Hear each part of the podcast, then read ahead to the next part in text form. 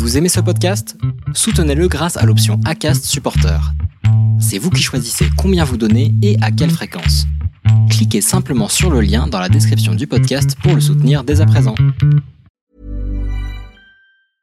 Hiring for your small business? If you're not looking for professionals on LinkedIn, you're looking in the wrong place. That's like looking for your car keys in a fish tank.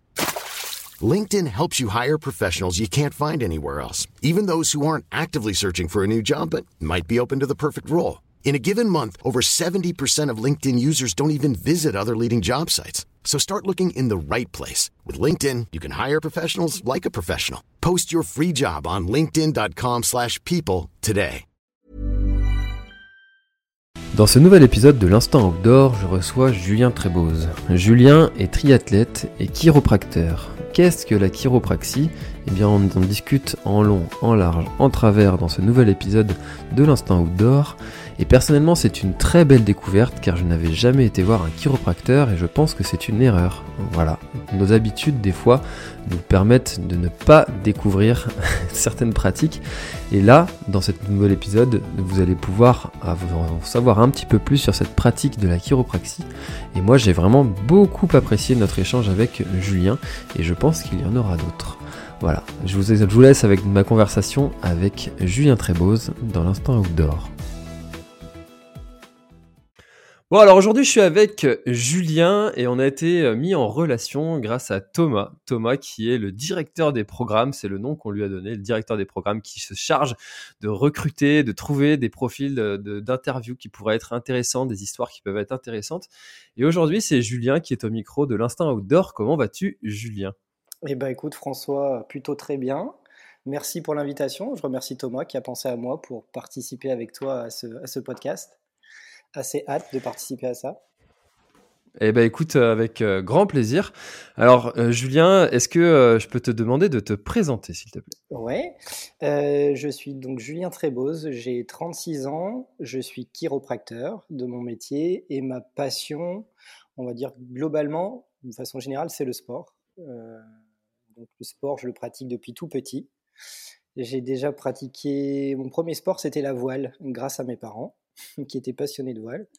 J'ai donc fait, entre guillemets, une carrière en, voile jusqu'à mes 20 ans. J'étais sportif de haut niveau en voile, pour ceux qui connaissent en dériveur le Mot Europe, qui était une série olympique à l'époque. Et puis, j'ai dû arrêter ça pour euh, faire mes études de chiropracteur, qui m'a éloigné un petit peu du sport pendant, pendant six ans, la durée de mes études. Et puis après, je me suis mis euh, de nouveau au sport D'abord avec la course à pied et depuis deux ans au triathlon. D'accord, ok. Alors c'est vraiment un, un, virage hein, de, passer d'un sport nautique à un sport euh, plutôt terrestre. J'ai euh, eu l'occasion de recevoir dans, l'émission euh, Stan Turet. je ne sais pas si tu connais Stan, qui, qui est, prépare la Transat Jacques Vabre et qui a, qui a, un très beau bateau que, sur lequel j'ai eu l'occasion d'aller à Concarneau. Chouette. et ouais, ouais génial. C'est vraiment absolument un monde qui me fascine, moi, la voile. C'est ah, c'est incroyable comme il y a tellement de choses dont on se doute pas qu'il faut que, que le, le skipper mmh. euh, pense, euh, anticipe, analyse. Euh, toi, qu'est-ce qui t'avait attiré dans ce sport, la voile? La voile, bah, je baigne vraiment dedans depuis que j'étais tout petit parce que mes parents étaient, étaient passionnés de voile. ils ont été à la tête du club. Moi, je viens de Mâcon, en Bourgogne, au sud de la Bourgogne. Ils étaient à la tête du petit club de voile de Mâcon. Euh, donc depuis que je suis tout petit, j'étais sur un bateau, donc euh, on va dire que c'était un peu inné chez moi. Et puis vraiment, ce qui était, euh, ce qui était prenant à la voile, c'est à la fois l'aspect physique, parce que surtout sur des, enfin, peu importe le bateau qu'on fait, mais surtout sur les dériveurs, c'est des efforts physiques assez intenses.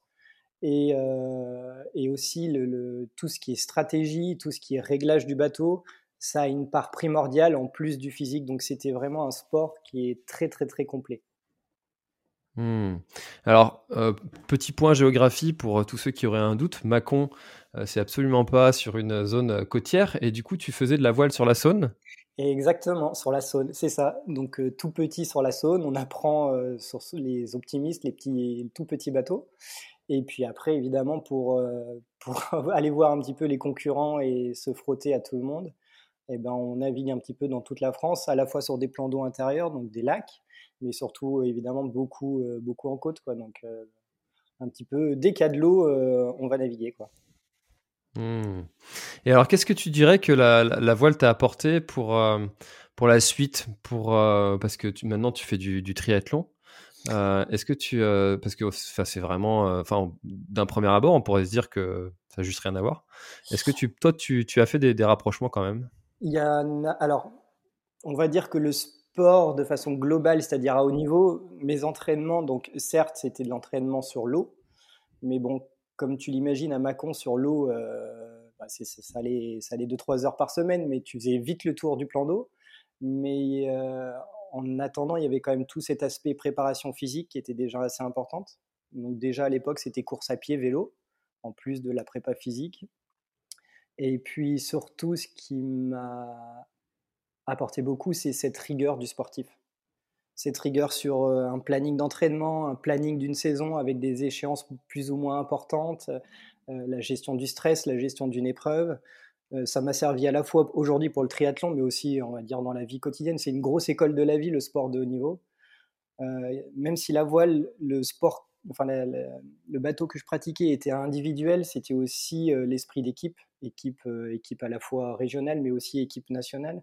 Donc toute cette cohabitation aussi avec d'autres personnes étrangères au foyer familial, c'était aussi très riche et, ça m'apporte beaucoup aujourd'hui. Même dans mes études, hein, cette rigueur du, dépassement de soi, je l'ai déjà acquis euh, étant plus jeune avec la voile. Mmh. Et alors justement, c'est, je pense à un problème pour beaucoup de personnes euh, qui, euh, qui se cachent derrière un petit peu des fois le fait de... Ça a été mon cas pendant, pendant très longtemps, qui se cachent derrière le fait de se dire, moi je m'entraîne au feeling. Euh, tu sais, t'entends peut-être souvent ça. Euh, je me fais pas de plan, je m'entraîne euh, au feeling. J'ai un très bon copain qui s'entraîne que comme ça, et il a la chance d'être très bon. Et effectivement, mais je sais pas. c'est top, hein. mais j'ai pas. Enfin, effectivement, je, je, je, conçois cette façon de. Je m'entraîne au feeling, et pour moi, c'est important. Le sport, ça doit avant tout quand même rester du plaisir. Mais quand on a eu cette euh, rigueur du sport de haut niveau, l'entraînement au feeling, ça n'existe pas. Hmm. Il y a forcément une programmation derrière qui est intense. Et toi, qu'est-ce que, comment est-ce que tu as fait euh, et quels seront peut-être tes, conseils pour tous ceux qui, euh, qui n'arrivent pas en fait à, à, suivre un plan et s'y astreindre? Il y a plein de choses. Déjà, un plan d'entraînement qui n'est pas conçu pour soi. C'est-à-dire que le copain fait ça, donc on va faire pareil. Déjà, ça, c'est pas bon. Euh, à la fois, c'est pas bon parce que physiquement, on n'a pas le même corps que son copain. On n'a pas les deux bases, les mêmes, aptitudes physiques, même on va dire aller plus loin jusqu'à la génétique. Parce qu'entre un champion olympique et euh, quelqu'un qui fait exactement le même plan d'entraînement, il n'y aura pas les mêmes résultats. Et puis, il y a quand même euh, cette envie qui est importante d'avoir. Un plan d'entraînement, il est fait pour un but bien précis. Si c'est juste entre guillemets, pour faire un plan d'entraînement, ça ne réussira pas. Hmm.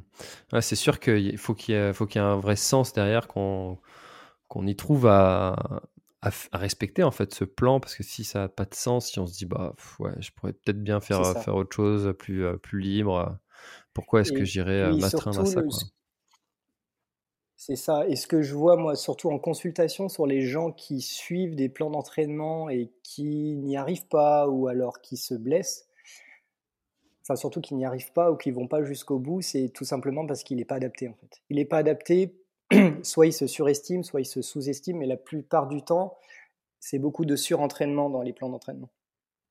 Mmh c'est sûr que c'est sûr qu'il faut bien bien calibrer son plan et puis l'adapter à soi et puis euh, puis en général ça roule beaucoup mieux et puis savoir aussi l'adapter et puis euh, quand on se fait accompagner d'un entraîneur c'est tout de suite un, un peu plus facile aussi d'avoir aussi cet aspect de de quelqu'un regarde ce que je suis en train de faire et si je le fais pas euh, bah ça, c'est ça va pas être cohérent quoi.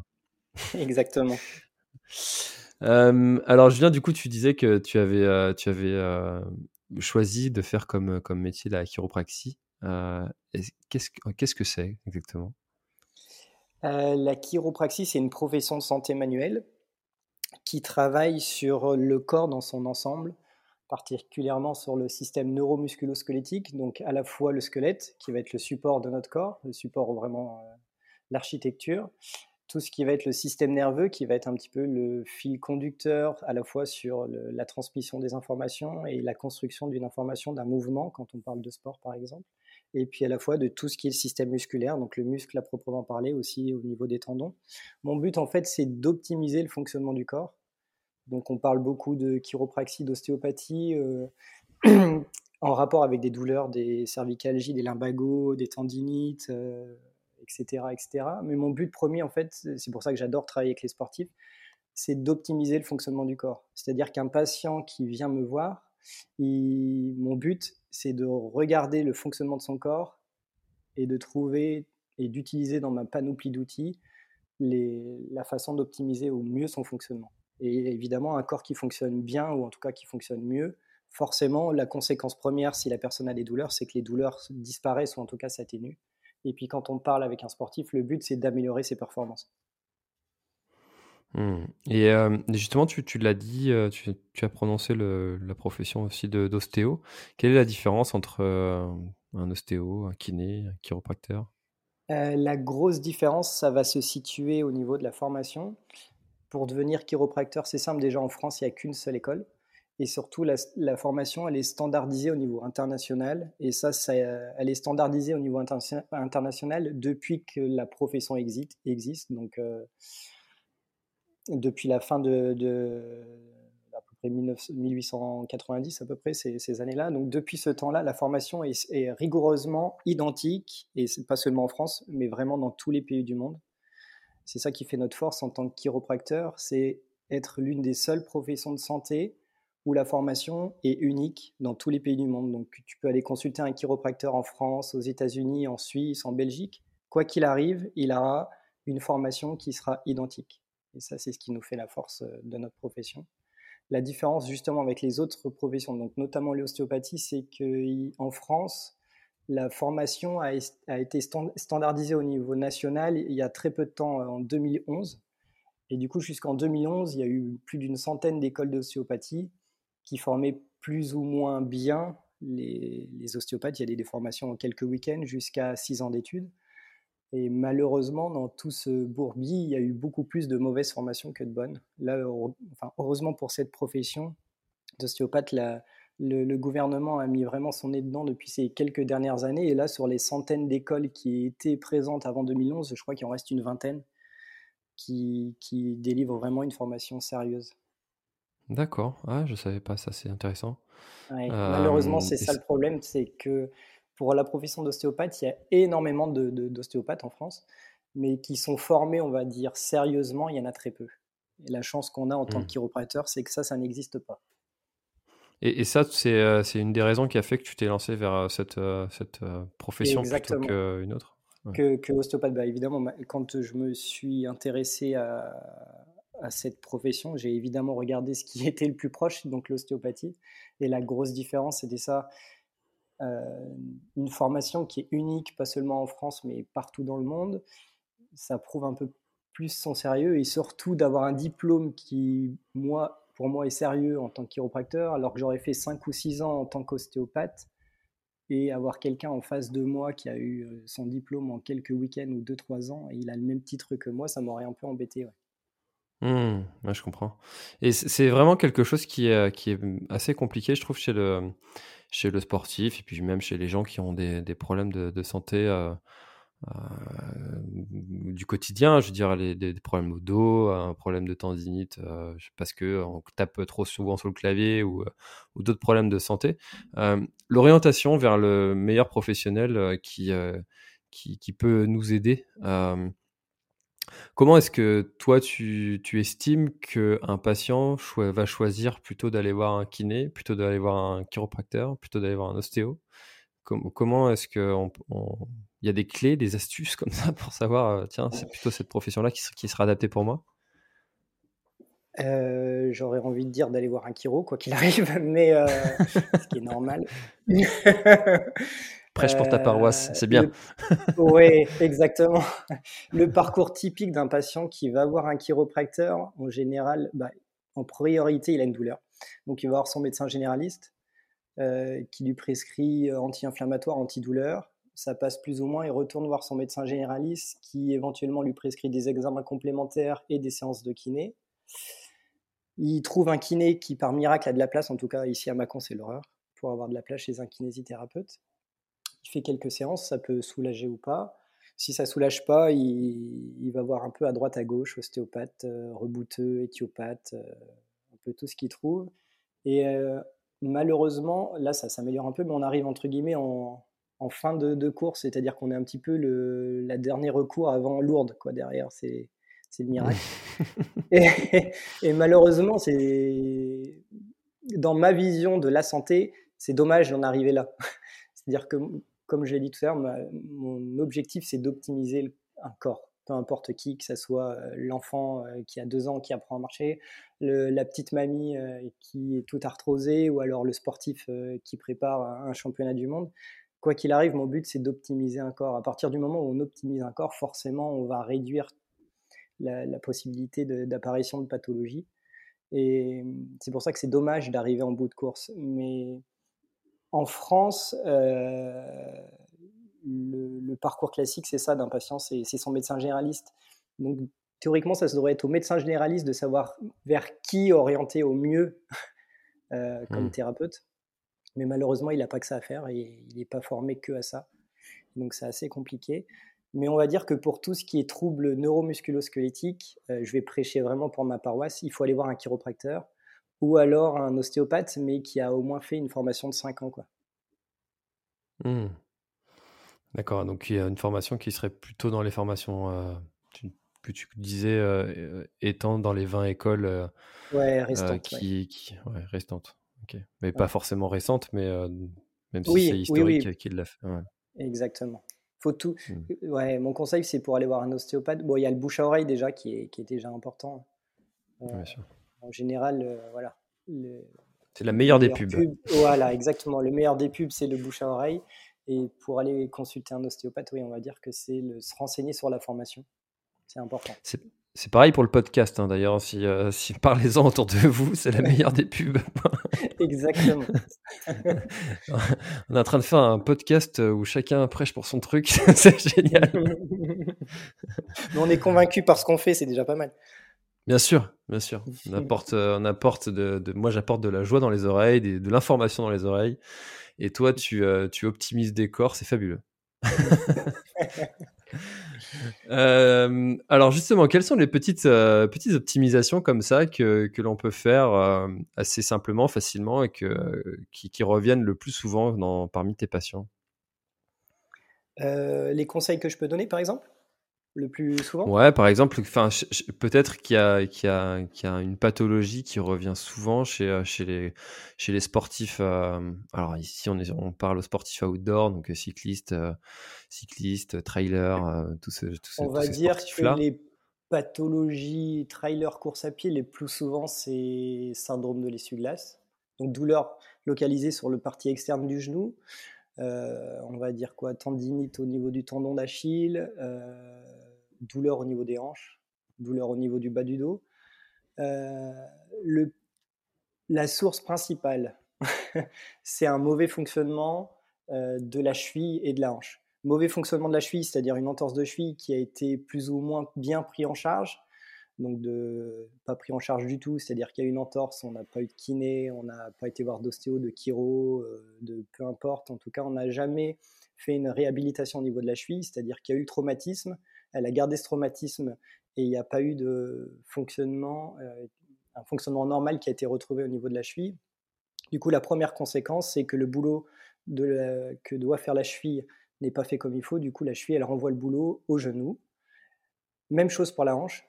Beaucoup de personnes avec tout ce qu'on appelle les chaînes postérieures, donc euh, ischio, mollet, qui sont très raides, euh, parce que bah, course à pied, beaucoup de sollicitations dans cette zone-là. Et du coup, ce qui fait que ça a tendance à diminuer les amplitudes de mouvement au niveau de la hanche. Et pareil, la hanche raide va donner du boulot ou ça au genou. Et le genou, malheureusement, c'est une articulation qui ne sait pas faire grand-chose, à part euh, fléchir, euh, faire une flexion une extension, un petit peu de rotation. Le genou, il ne sait pas faire grand-chose. Et en général, les premières douleurs arrivent au niveau du genou, alors que les principales causes, c'est la cheville et la hanche. C'est hyper intéressant ça, parce que notamment sur le syndrome de l'essuie-glace, où on a des tonnes et des tonnes de, remèdes que l'on peut trouver. Alors, semelles, genouillères, tout ce qu'on veut. et c'est la première fois, je crois, que j'entends parler d'un problème au niveau de la cheville qui n'aurait pas été traité et qui causerait un syndrome de l'essuie-glace. C'est ce que tu es en train de me dire. Exactement. En fait, comme la cheville ne fait pas son boulot, comme la hanche ne fait pas son boulot, le boulot, faut qu'il soit fait quand même par quelqu'un, et le quelqu'un, c'est le genou. Donc, euh, c'est le genou qui va recevoir plus de contraintes qu'il est capable de recevoir. Et c'est pour ça que c'est jamais très, c'est rare que ça arrive brutalement. Un syndrome de l'essuie-glace, par exemple, ça arrive euh, au fur et à mesure. Soit on augmente un entraînement, soit une course qui a été un peu plus intense et la douleur commence à apparaître. Et ça, c'est signe que que ça vient pas du genou. Mmh. C'est intéressant parce que là, tu es en train de, dresser le, portrait de ma femme. Tu vois Non, mais elle a, elle a, un syndrome de l'essuie-glace euh, depuis euh, des lustres euh, qu'elle a, qu'elle a du mal à faire, à faire disparaître complètement. Mmh et, et c'est exactement son. Elle a été opérée de la cheville mmh parce que à force de se faire des, des, entorses, des entorses, des entorses, elle a été opérée. Et puis elle a fait une course de 36 km qui était euh, quelque chose d'important pour elle hein, quand même. C'est pas rien, 36 km, même pour tout le monde. Hein, pour n'importe qui, oui. Oui, exactement. Pour n'importe qui, hein, on a tendance à, à l'oublier avec toutes ces augmentations de distance. Oui. Et euh, depuis, bah c'est un peu compliqué avec ce syndrome de l'essuie-glace. Et ça, c'était il, y a, il y a deux ans et demi. Donc, donc j'ai peut-être pu conseiller d'aller voir un. Arrive en, c'est ça. On arrive en bout de course. tu vois, deux ans et demi. Mais la plupart du temps, c'est ça. Ouais, tu as un défaut de mobilité au niveau de la cheville. Quand en plus tu rajoutes un, un défaut de fonctionnement euh, au niveau des stabilisateurs de hanche, par exemple le moyen fessier, qui est vraiment dans la zone du ce qu'on appelle le TFL, le tenseur du fascia lata. Le tenseur du fascia lata, c'est le petit muscle qui va venir tendre ta bandelette iliotibiale, qui va descendre jusqu'au genou. Et du coup, ce petit TFL là, qui son rôle est de tendre sa bandelette, comme il est un petit peu dans le secteur du muscle moyen fessier, il va venir stabiliser ta hanche quand on appuie sur une jambe. C'est lui qui va permettre à ton bassin de rester stable, tu vois, à l'horizontale. Et la plupart du temps, on va dire 80% des coureurs, même à haut niveau, hein, ils ont une faiblesse de ces stabilisateurs de hanche. Et, du coup, bah pareil, ça te rajoute du travail sur ce tenseur du fascia lata. Et du coup, pareil, ça te ramène toutes les douleurs au niveau de la face latérale du genou. Donc, souvent, tu as des diagnostics de, syndrome de l'essuie-glace sans preuve radio ou échographique, c'est-à-dire que tu n'as pas d'œdème, tu n'as pas de, marquage au niveau de l'échographie, et pourtant, c'est vraiment tous les signes d'un syndrome de l'essuie-glace. Et ça, c'est des mmh. syndromes qui durent très longtemps, parce que en fait, on, s'intéresse au genou, mais on ne traite pas la cause du problème. Tu as beau venir détendre cette zone-là au niveau du genou, ça ne changera pas le problème, parce que dès que tu vas remettre un peu de, d'action, un peu d'effort dessus, et ben ça, ça, va recréer les mêmes compensations en fait. Mmh. alors j'espère que vous avez pris des notes, hein, tous, ceux qui, euh, tous ceux qui nous écoutent, euh, parce que le, le, TFL c'est vraiment la, la plaie du, du, coureur, et puis euh, c'est vraiment, enfin je crois que la pathologie qui revient le plus souvent et que bah, moi je, je, vois passer sur, sur les réseaux sociaux des gens qui posent des questions, j'ai tout fait, qu'est-ce qui me reste, qu'est-ce que je peux faire? Donc euh, bah voilà, euh, ça fait des, petites informations en plus qui sont qui sont pas négligeables. Donc merci beaucoup Julien. De rien. Euh. c'est assez simple d'y remédier parce que ce qu'il faut gagner, c'est de la mobilité de la cheville. Et en exercice à faire à la maison, c'est du gainage latéral, principalement. Gainage latéral pour renforcer tes stabilisateurs de hanche. D'accord, ok. Ok, donc déjà, ça, ça peut être un, un, une piste, un bon exercice à faire, un bon exercice à faire soi-même sans euh, forcément aller voir euh, un professionnel de santé. Mais de, de, toute façon, il faudra aller en voir un pour confirmer que ce soit bien ça et pas une autre pathologie qui, euh, Exactement. qui, soit, qui soit cachée derrière tout ça. Donc oui, ça c'est la pathologie ah du coureur qu'on voit le plus souvent, enfin que je vois le plus souvent. Et, et, et c'est d'autant plus énervant, c'est que c'est qu'effectivement ils ont vu quand même pas mal de professionnels avant de venir me voir. Ils ont même fait des, des, prépas physiques pour ne plus avoir mal, pour euh, justement pour aller mieux. Et au final, euh, c'est pas mieux. Alors que c'est mmh. assez simple hein, au final. Ah, c'est c'est intéressant et puis en même temps, euh, c'est un peu des fois un peu dommage que toutes ces professions-là de santé ne se mettent pas euh, tous ensemble autour de la table et disent bah toi quelle est ta solution pour euh, soigner ça et toi et toi et toi et toi? Et puis ben toi ça fonctionne comment? Comment tu fais? Quels sont tes résultats? Pourquoi il n'y a pas ça? Pourquoi il n'y a pas ça? Bonne question. Il y a un peu d'ego. Il y a un peu de de pas euh, et puis, ouais, c'est surtout ça. Moi, j'ai la chance à Mâcon euh, d'avoir réussi à créer un réseau justement autour du sport parce que parce que j'ai beaucoup de patients sportifs de plus ou moins haut niveau qui consultent des thérapeutes avec qui j'échange beaucoup. Du coup, on a réussi à créer un réseau avec un radiologue, avec un médecin, avec un kiné, avec un podologue, euh, où on arrive justement à avoir ces échanges-là et c'est juste génial. Et notre rêve absolu, c'est d'avoir vraiment un, un, échange encore plus important, mais ce qui nous manque, c'est un peu de temps. Donc on va dire que le, c'est ça. Mais... Et puis surtout la, la prise d'information de la part des autres professionnels de ce qui peut se passer autour. La prise d'information de ce qui peut se passer. Ah oui, d'accord. Donc d'essayer d'ouvrir un petit peu. Euh, euh, sa vision, de ne pas rester campé sur euh, ce que ce qu'on a vu dans, sa formation. Et pourtant, tu disais tout à l'heure que les chiropracteurs, c'est une formation qui existe depuis 1890. Euh, pourtant, les avancées de, la, science ont évolué. Oui. Ça s'est adapté quand même un peu, j'imagine. Oui, énormément, énormément.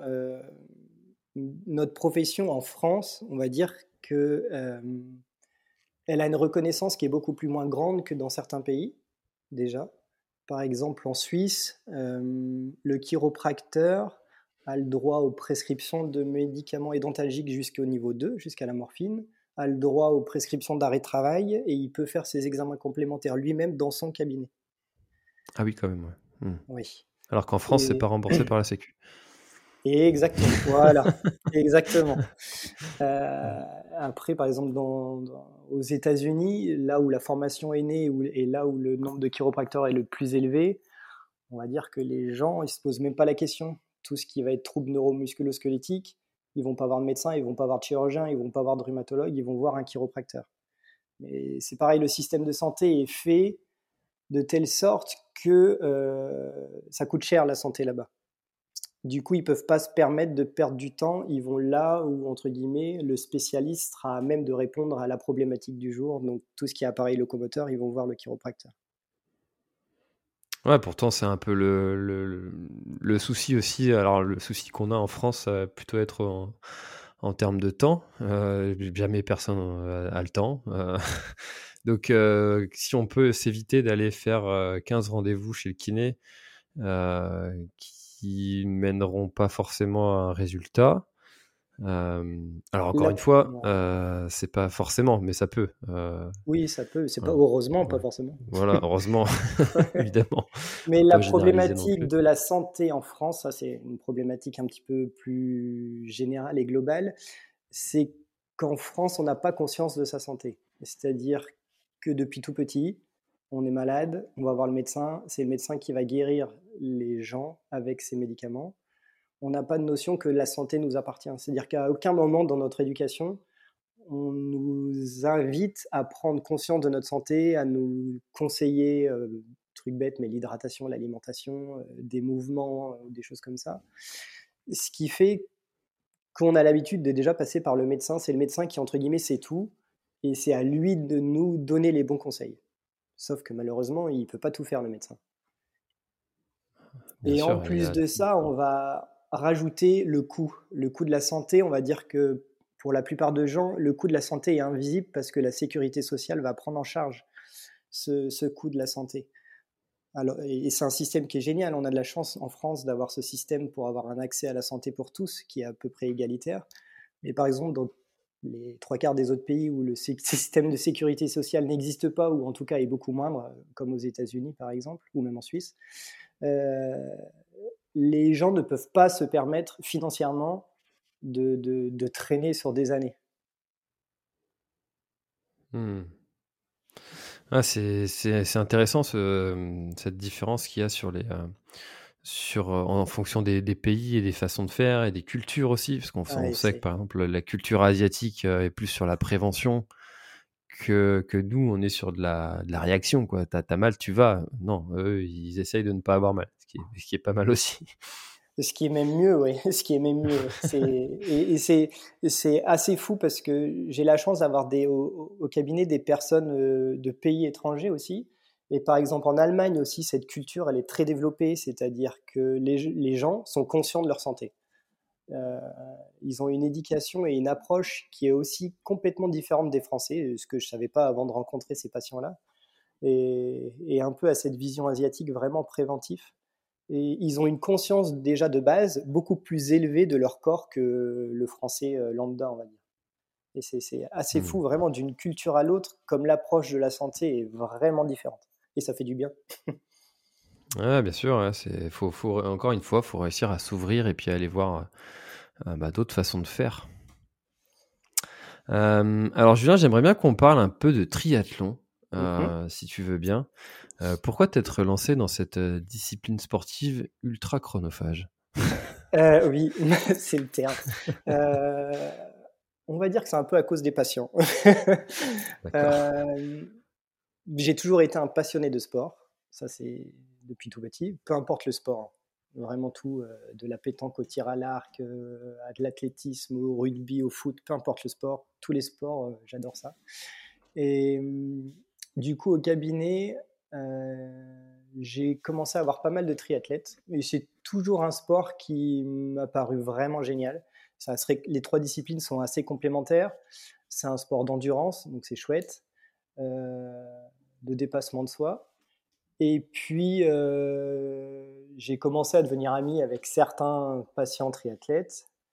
Et je me suis toujours dit, non, mais c'est pas possible. C'est, comme tu dis, c'est chronophage. C'est impossible que je réussisse à dégager du temps pour m'entraîner pour faire des triathlons. Et au final, euh, deuxième étape, c'est ma femme qui euh, s'est donné un, pas, un petit, un petit défi avec une de ses amies de faire le triathlon de Deauville en 2019. Et du coup, je me suis dit, bon, ok, vas-y, je viens avec toi. Du coup, je me suis inscrit à mon premier triathlon. Et c'est comme ça que je me suis mis au triathlon, en fait. D'accord, et maintenant tu es plus sur quel type de format de triathlon? C'est euh, Alors, j'ai commencé déjà de base avec un format L. je me suis dit, tant qu'à faire, autant voir grand. Et du coup, j'ai fait mon premier L bah, en 2019. Le- L'année d'après, j'ai fait un XL le vers Corman. Et puis cette année, j'ai fait Embrun, le triathlon d'Embrun, l'Embrunman. Ah ouais, celui-là, il, est- il paraît qu'il est vraiment pas mal à faire. euh, et t'en gardes un, un- un bon souvenir de, ce- de cet embrun? Il Et paraît qu'il est dur ch- aussi. Et j'ai la chance d'en garder un très bon souvenir. C'est pas le cas pour tout le monde, mais ouais, j'ai la chance que ça soit euh, formidablement bien passé. D'accord. Tu peux nous le raconter un petit peu cet embrun? Comment, comment est-ce que ça se déroule et qu'est-ce qu'il a de différent par rapport à- Euh, aux autres? euh, alors, il est différent dans le fait que le parcours vélo est très dur parce qu'il y a beaucoup de dénivelé. Euh, sur le papier, ils annoncent 5 ou 6 000 de dénivelé. Dans la réalité, tu as un peu moins de 4 000. Euh, mais et en plus, tu as, t'as le col de l'Isoire à grimper. euh, au centième kilomètre, tu arrives au sommet de l'Isoire. On va dire que ça, c'est pas la partie la plus dure quasiment. C'est plutôt le reste parce que tu as plein de petits radars et surtout, tu un, un dernier col à 5, euh, bah, 6 km de, de, poser le vélo. Et celui-là, il est redouté, euh, la côte de Chalvet, et il est horrible. C'est-à-dire que tu es à 170 bornes dans les pattes et là, tu vois le parc à vélo qui est à peu près 1 km. Tu arrives dans Embrun et plutôt que d'aller tout droit, tu te dis Ah bah non, euh, si on tournait à droite pour aller monter cette petite côte derrière là, et tu as 5-6 km à plus de 6%, et celui-là, il est horrible. il est horrible. Euh, C'est ça qui fait la particularité d'Embrun sur la difficulté, c'est le parcours vélo qui est assez dur. Et après, le parcours course à pied est pas plat, tu as trois boucles de 17 km, mais je crois que de mémoire, tu as à peu près 400 ou 500 de dénivelé sur l'ensemble du, du marathon. Donc ça, ça va, mais c'est le parcours vélo qui est, qui est assez difficile. Hmm. C'est, euh, c'est- enfin, j'en entends beaucoup parler dans, parmi mes contacts triathlètes comme étant un- presque un objectif euh, vraiment euh, difficile à atteindre. Euh, il fait partie des, des, des- des triathlons les plus durs de France? Je pense que oui. Il est assez mythique parce que ça fait très longtemps qu'il existe. Et je pense que ça a été le plus dur. Je ne suis pas sûr que ça reste le plus dur. Il y a par exemple l'Alpman qui est que tu tournes autour d'Annecy avec, euh, avec pas mal de dénivelé, plus euh, la partie marathon qui est coupée en deux, en un plat et les 15 derniers kilomètres en trail. Je pense que celui-ci, il est encore plus dur. Mais en tout cas, il fait partie des plus durs, celui-ci, oui, je pense. Hmm. Bon, en tout cas, toi, tu l'as terminé en, dans, en combien de temps, classement, ça, dans tes objectifs? Euh, euh, Ouais, alors mon objectif, c'était de finir entier, le mieux possible, de ne pas trop subir la course à pied. Mon objectif, c'était de faire, euh, je, crois que je m'étais fixé 14h, 14h ou 14h30, et j'ai fait 13h20. D'accord, bien. Bah, une, heure, une heure dix de moins que ce que tu as prévu Ouais, oui, oui. Je, ouais. Le, mon objectif, c'était de faire le marathon en 4h30. Ça, c'était mon objectif idéal en me disant si j'arrive à faire ça, je serais vraiment content. Et j'ai réussi à le faire en 4 heures. Purée, un marathon en 4 heures après avoir fait. Euh... Ouais, avoir fait un petit tour de vélo avant. Ouais, oh, c'est costaud. Hein. C'est ce que ça doit être ce qu'on te dit euh, au quotidien, non? Comment tu fais pour faire tout ça? Après, je m'entraîne avec des gens qui ont l'habitude de faire ça. ah, c'est ça, tu as le biais, le biais de l'entourage. Ouais, exactement. Non, mais oui, oui, euh, c'est ce que je dis. Mon objectif, le temps, euh, il était un petit peu quelconque. C'était avant tout de. L'objectif premier, c'était déjà réussir la prépa. C'était le plus dur, en fait. Comme souvent, je pense qu'on doit te le dire, le plus dur, c'est la préparation. Euh, pour moi, c'était déjà euh, d'avoir réussi à tenir, mais justement, ce qu'on parlait, les plans d'entraînement, c'était déjà une grosse victoire parce que ça prend mmh. énormément de temps. Et puis, euh, mon objectif, c'était ouais, vraiment de ne pas subir la course à pied parce que quand tu poses le vélo et que tu commences à courir et que tu sais que ça va pas le faire, c'est long, très très long. 4 heures, ça paraît long, mais quand tout va bien, ça passe très vite. Mais alors, euh, subir la course à pied en triathlon, c'est horrible. Et mon objectif, c'était vraiment ça. Donc, je savais que mon entraînement avait été bon, je savais que le premier semi allait passer plutôt de façon entre guillemets confortable et d'avoir réussi à courir tout le long, c'était vraiment, c'était vraiment génial. Mmh. Ah, c'est vraiment un sport qui, euh, qui, me, fascine moi de voir euh, euh, toutes ces transitions là, puis de, savoir gérer sa transition aussi. Il y avait vraiment beaucoup de choses à, savoir faire, à connaître, d'entraînement derrière. C'est du temps, faut faut vraiment. C'est pas comme un trail ou un trail, tu vois, tu peux. Euh, bah, moi, je suis, c'est mon sport, hein, donc euh, je, suis peut-être le, le, plus fervent défenseur de ce merveilleux sport, mais tu peux t'engager sur un trail et puis, puis le faire en marchant pour, pour beaucoup, sans des fois l'avoir vraiment préparé. un triathlon, t'as pas le droit à ça, quoi. Tu, tu peux pas te présenter un trail, à un triathlon sans avoir été nager, quoi. C'est pas possible. C'est et, et... compliqué. ouais. Et c'est un sport qui est vraiment exigeant sur, euh, sur tellement d'aspects, surtout quand on se dirige sur des distances euh, longues comme l'Ironman. Euh, il y a tout l'aspect alimentation qui, est différente parce que quand on est dans l'eau, notre, corps va être à l'horizontale, dans un milieu qui est, qui est, différent du milieu en dehors de l'eau. Euh, Terrestre, oui. ouais, merci, chercher le mot. et, et, ouais, j'aime beaucoup ce sport pour ça, quoi, pour tous ces, tous ces paramètres à gérer. Et je trouve que c'est fascinant des, bah voilà, les triathlètes qui arrivent à, à le faire. Peut-être qu'un jour, je j'exclus pas de, de, m'orienter vers cette discipline, enfin de me réorienter, parce que j'en ai fait deux ans. Ah, bien. Mais, euh, mais non, moi, c'est le temps. Euh, les, avec les enfants, tout ça, c'est compliqué. je comprends. je comprends. Tu as des euh, enfants? Oui, un petit de 4 ans. D'accord, ok. ah bah, en moyenne section? Oui, exactement. Ouais, comme le mien. Donc, on voit bien l'un et l'autre le temps que ça prend. Mais toi, tu arrives à accumuler les deux, bravo pour ça. ouais, les trois, même avec le travail. Ouais, ouais, ouais, c'est c'est le plus dur. C'est le plus dur. C'est le temps. C'est le temps. Il faudrait des semaines qui, qui durent 14 jours ou des, des, journées qui durent 48 heures pour avoir le temps vraiment de s'entraîner encore mieux. Mais le, le plus dur, c'est le, le, le, temps. À réussir à, à aménager son temps, c'est compliqué. c'est là où tout à l'heure on disait au feeling, tu, ça dépend des personnes, mais moi je peux pas. enfin, pas physiquement, mais au niveau du temps, c'était pas possible. Je savais que j'avais un trou, enfin, j'avais dans mon emploi du temps programmé 4 heures. Je savais que j'avais une séance de 4 heures à faire. Je ne pouvais pas me permettre de faire une petite séance de 1 heure et, la reporter sur un autre jour parce que l'autre jour était blindé. Ouais, c'est ça. C'est ça. C'est que ça demande une vraie organisation. Et, et souvent, c'est les gens qui disent j'ai pas le temps. Moi, ce que je les invite à faire, c'est de de faire le point de leur semaine dès le, dès le dimanche soir. Tu, tu, notes sur un, sur un agenda en fait tout ce que tu as prévu de la semaine. Et puis en fait, finalement, tu te rends compte que tu as des créneaux de libre, bien souvent. Et que si euh, tu fais pas autre chose euh, qui n'était pas prévu, euh, je sais pas, aller faire un, aller faire un magasin, scroller sur, sur les réseaux sociaux, regarder une série, ou, ou bah, faire, faire, je sais pas, aller rendre visite à un ami, euh, et que tu fais, euh, tu, t'astreins à respecter euh, ce, qui, ce qui est prévu sur le planning, bah, tu te rends compte en fait qu'au final, bien souvent, le temps, on l'a.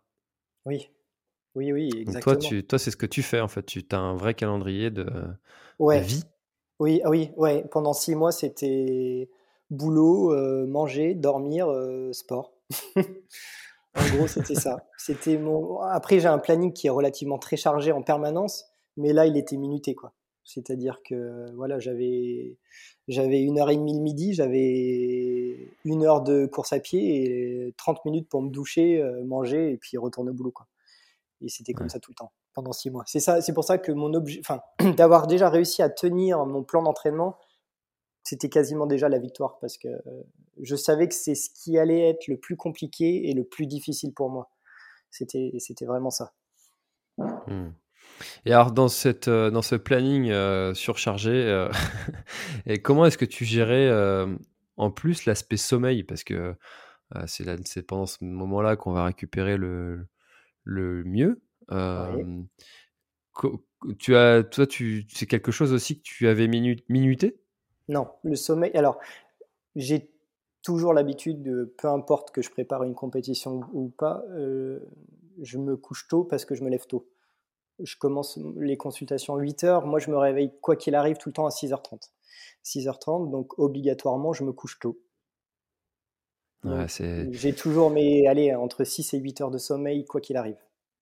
Et c'est mmh. primordial parce que, que je sois en période d'entraînement ou pas, quoi qu'il arrive, je sais que si je, je, descends en dessous des 6 heures, euh, je suis pas performant, pas performant au travail, pas performant dans le sport.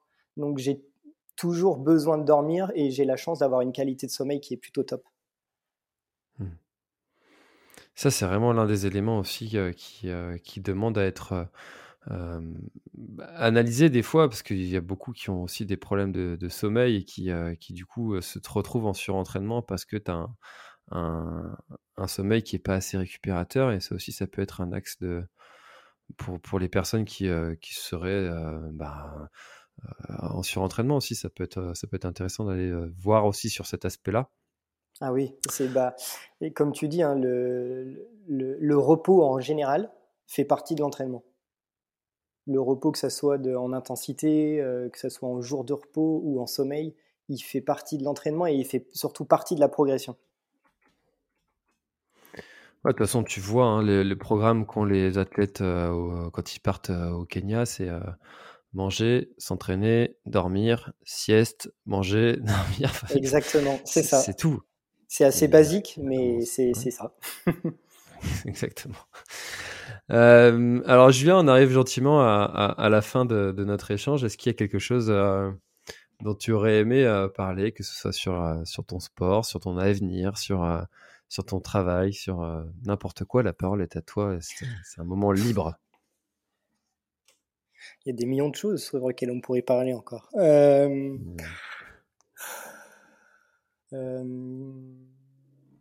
on va dire sur la course à pied, parce que c'est les, ça relie un peu ma passion et un peu ce que je vois au cabinet. Euh, sur les façons dont les gens appréhendent la course à pied, que ce soit les débutants, même voir les un peu, même les, les, gens qui font des compétitions, c'est la façon de s'entraîner. Moi, j'ai découvert la révolution pour moi de l'entraînement, on va dire même global, mais surtout au niveau de la course à pied, ça a été de m'entraîner avec la fréquence cardiaque. c'est un médecin du sport qui était chargé d'équipe professionnelle dans le cyclisme qui m'a fait découvrir ça. Un auteur qui s'appelle Serge Cotreau. Je ne sais pas si tu en as déjà entendu parler. Si. J'ai jamais lu, mais je, je, connais. Pour moi, c'est devenu la Bible de, de mon entraînement. Enfin, c'est vraiment la base. Donc en fait, c'est toujours un entraînement. Euh, C'était un spécialiste de la course à pied, donc il est orienté vers la course à pied, basé sur la fréquence cardiaque maximale. Donc en gros, tu détermines ta fréquence cardiaque max et après tout ton plan d'entraînement, toutes tes sorties, tous tes entraînements, surtout dans les, on va dire les courses à pied d'endurance, hein. tout ce qui est sprint ou autre, c'est complètement différent, mais dans le sport d'endurance, en fait, tu vas caler tes entraînements sur ta fréquence cardiaque. Et du coup, ce que je trouve génial, c'est qu'en fait, tu vas oublier les allures. Tu vas pas faire de travail d'allure. Tu vas faire du travail que de résistance et d'endurance. Et pour les personnes qui se mettent à courir, c'est génial parce que du coup, la notion de surentraînement, tu l'oublies parce qu'ils dépassent jamais leur capacité qu'a leur corps, qu'ils connaissent pas trop parce que c'est des débutants en course à pied. Ils dépassent jamais leur capacité de corps à être capable d'endurer l'effort en fait parce que tu as beaucoup de personnes qui se mettent à courir. Pour eux, courir, c'est un petit peu comme ce qu'ils ont appris au collège ou au lycée. Il faut qu'à la fin de ta séance de course à pied, euh, tu transpires euh, à fond, euh, que tu sois rouge comme une tomate et que le lendemain, que tu sois courbaturé de partout. Pour eux, c'est ça la vision du sport. s'ils ont pas mal le lendemain, s'ils n'ont pas souffert, c'est qu'ils n'ont pas fait une bonne séance de sport. Or, pour moi, c'est pas ça le sport. Le sport, c'est améliorer ta santé avec le sport et c'est surtout se faire du bien et pas se faire du mal il y a beaucoup de gens qui se mettent à courir, ils abandonnent très vite parce que déjà de base, ils sont en surentraînement parce qu'ils dépassent leur capacité qu'ont leur corps à se mettre au sport, à courir tout simplement. Et vraiment, s'il y a un livre à lire, c'est Serge Cotreau. Je me souviens plus du, nom de, son livre. Il est assez euh, basique, son nom. Euh, que je retrouve ça. Euh, Je suis en train de chercher aussi en même temps. Euh, bien-être et jogging. Oui, il me semble que c'est ça. C'est bien-être et jogging, il me semble que c'est ça. Hmm. oui, bien-être et jogging. Il a écrit plusieurs bouquins. Euh. Et celui-ci, bien-être et jogging, il est top. D'accord. Ah, ah, donc bah, aussi pour les euh, personnes qui veulent se mettre à courir que ceux mêmes qui veulent atteindre des objectifs, que ça soit donc plutôt sur l'endurance, que ce soit 10, semi ou marathon, il y a des plans d'entraînement, il y a tout, c'est top. Et mmh. eh ben, eh ben, du coup, euh, alors si j'y pense, je mettrai un lien dans, dans, la description. Et puis, euh, puis on vous invite à du coup aller à, bah, lire ce livre euh, qui, qui, pourra vous être grandement utile. en tout cas, Serge Cotreau, moi je connais de, de nom et puis c'est vraiment un, une ponte hein, dans, l'entraînement euh, en, en, course à pied. Et, et j'ai pas encore pris le temps de, le lire, mais euh, j'y manquerai pas. Julien, merci beaucoup pour tous ces, pour ces précieux conseils, ces, échanges, cette présentation aussi du métier. c'est la première fois que, que, je recevais un chiropracteur, des kinés, ostéo, on a déjà reçu. Mais c'est très intéressant de diversifier les, intervenants et, les échanges pour avoir des nouvelles visions. Et, tu vois, on a répondu à des, questions qu'on avait, dont on n'avait jamais vraiment traité. Donc, merci beaucoup. De rien, merci à toi pour l'échange, c'était super. Eh ben, écoute, avec grand, grand plaisir. Très, très bonne journée. Merci, toi aussi. Ciao. Ciao. Cet épisode est maintenant terminé, merci de l'avoir écouté jusqu'au bout et si vous êtes encore là c'est sûrement qu'il vous a plu, alors n'hésitez pas à le faire savoir autour de vous, c'est la meilleure façon de faire connaître le podcast L'Instant Outdoor. Parlez-en, partagez les épisodes, merci beaucoup pour votre fidélité et à très très bientôt dans un prochain épisode. Planning for your next trip? Elevate your travel style with Quince. Quince has all the jet setting essentials you'll want for your next getaway, like European linen, premium luggage options, buttery soft Italian leather bags, and so much more. And is all priced at 50 to 80% less than similar brands. Plus, Quince only works with factories that use safe and ethical manufacturing practices. Pack your bags with high-quality essentials you'll be wearing for vacations to come with Quince. Go to quince.com slash pack for free shipping and 365-day returns. Voilà, l'épisode est terminé, j'espère qu'il t'a plu. Je t'invite à aller checker NAC, comme je t'en ai parlé au tout début de l'épisode, avec le code PlanetTrail, P-L-A-N-E-T-E-T-R-A-I-L. Tu auras moins 15% sur ta commande. Et moi, je te souhaite un très, très, très, très, très bon footing, très bon trajet. Bref, ce que tu es en train de faire, je te le souhaite un très bon. Allez, à bientôt dans un prochain épisode. Bye bye.